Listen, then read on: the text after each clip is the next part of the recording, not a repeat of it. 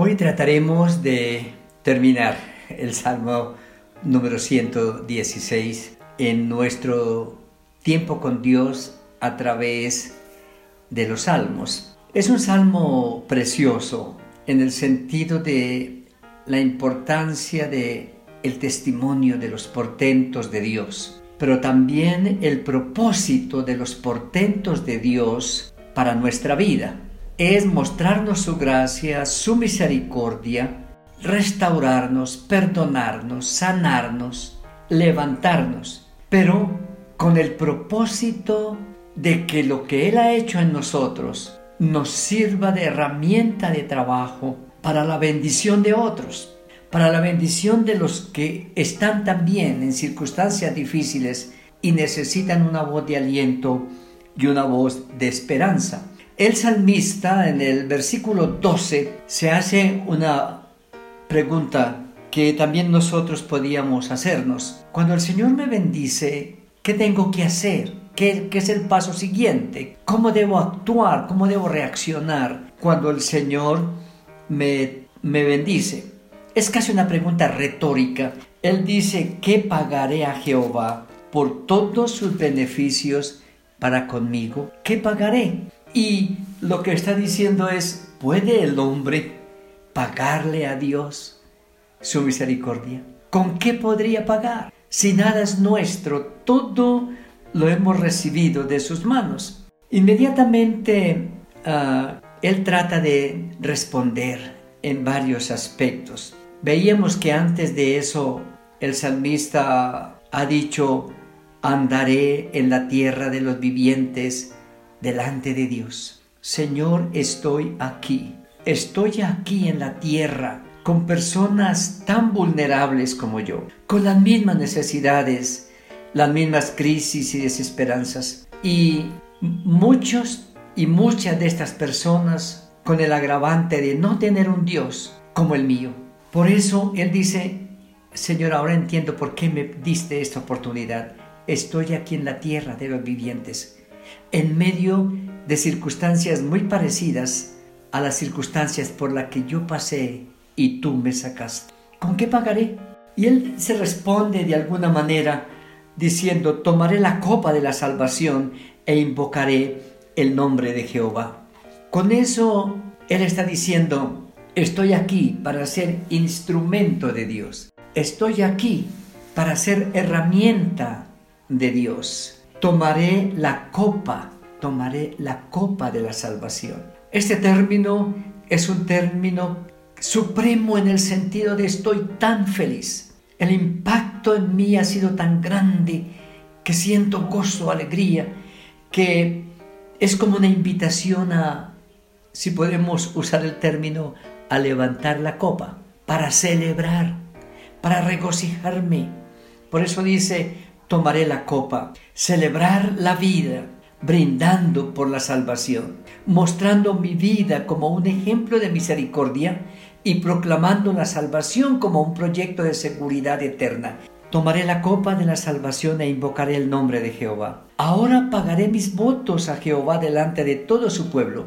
Señor, entiendo que estoy aquí para una vida nueva de compromiso, para una vida nueva de servicio, para una vida nueva de esperanza, como un instrumento tuyo para decirle a otros que me comenten sus circunstancias difíciles, que pierdan la esperanza. No, hay esperanza en el Señor. Si el Señor tiene planes para su vida todavía aquí, Él lo va a sacar de esta circunstancia, por difícil que parezca. Por terrible que parezca esta situación, Él va a estar pendiente de usted, va a estar pendiente de su situación y le va a bendecir. Está diciendo, serviré al Señor no solamente en mi testimonio personal, no solamente en mi testimonio de familia, de pareja, de esposa, de esposo, no solamente en mi hogar, sino en mi entorno. Mi entorno inmediato del vecindario, la cercanía de mi escuela, universidad o trabajo, está diciendo, Señor, en todos los aspectos de la vida estoy para pagar mis votos, si pudiera usar el término. Pagaré mis votos. Eh, lo único que yo puedo hacer, Señor, es no tengo con qué pagarte. Me dedico para tu servicio, me consagro para que me muestres como testimonio. Úsame, que mis palabras sean palabras de aliento, de esperanza, que mi vida sea un testimonio que inspire a otros. El versículo 15, como ya lo vimos y lo referimos anteriormente, estimarás a los ojos de Jehová la muerte de sus santos, tomando aún la muerte como el premio final de la vida. Versículo 15, eso es parte de la existencia misma, pero